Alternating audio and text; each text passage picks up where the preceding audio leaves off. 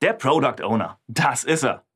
Bei uns immer an dem roten Etwas zu erkennen, das er in den Händen hält, ja? Das soll das Produkt sein oder die Problemlösung oder was auch immer bei Ihrem Projekt herauskommen soll. Product Owner, der besitzt also das Produkt. Ja, was soll das heißen?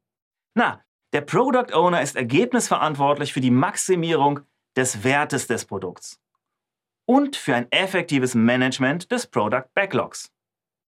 Und damit steht er oder sie genau zwischen den Stakeholdern auf der einen Seite mit ihren Wünschen, Ideen und Anforderungen an das Produkt und den Entwicklern auf der anderen Seite, ja? Da muss er vermitteln zwischen den beiden Seiten. Er ist Ansprechpartner für alle Belange der Produktentwicklung, muss dafür sorgen, dass die verfügbaren Ressourcen auf wirtschaftlich vernünftige Weise eingesetzt werden. Und zu den Hauptaufgaben eines Product Owners gehört die Pflege des Product Backlogs. Ja? Also das Befüllen des Backlogs mit Funktionen, die das Endprodukt erhalten soll. Die Festlegung der Reihenfolge der Product Backlog Elemente, also der Priorisierung. Und er muss sicherstellen, dass das Product Backlog für alle sichtbar und transparent ist. Tja, und in der Praxis hat er damit eine ganze Menge zu tun.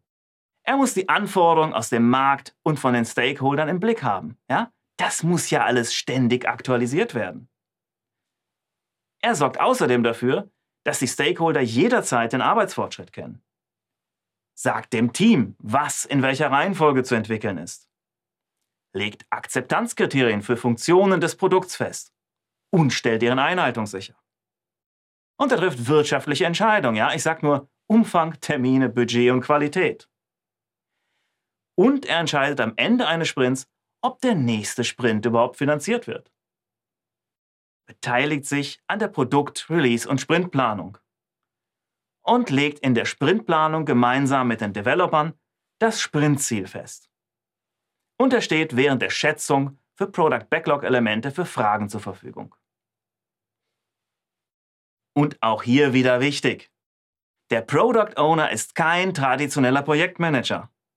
Er ist zwar der Herr über das Product Backlog und kann damit Aufgaben priorisieren, ja, aber wie viele Elemente aus dem Product Backlog im nächsten Sprint umgesetzt werden können, na das entscheiden allein die Entwickler.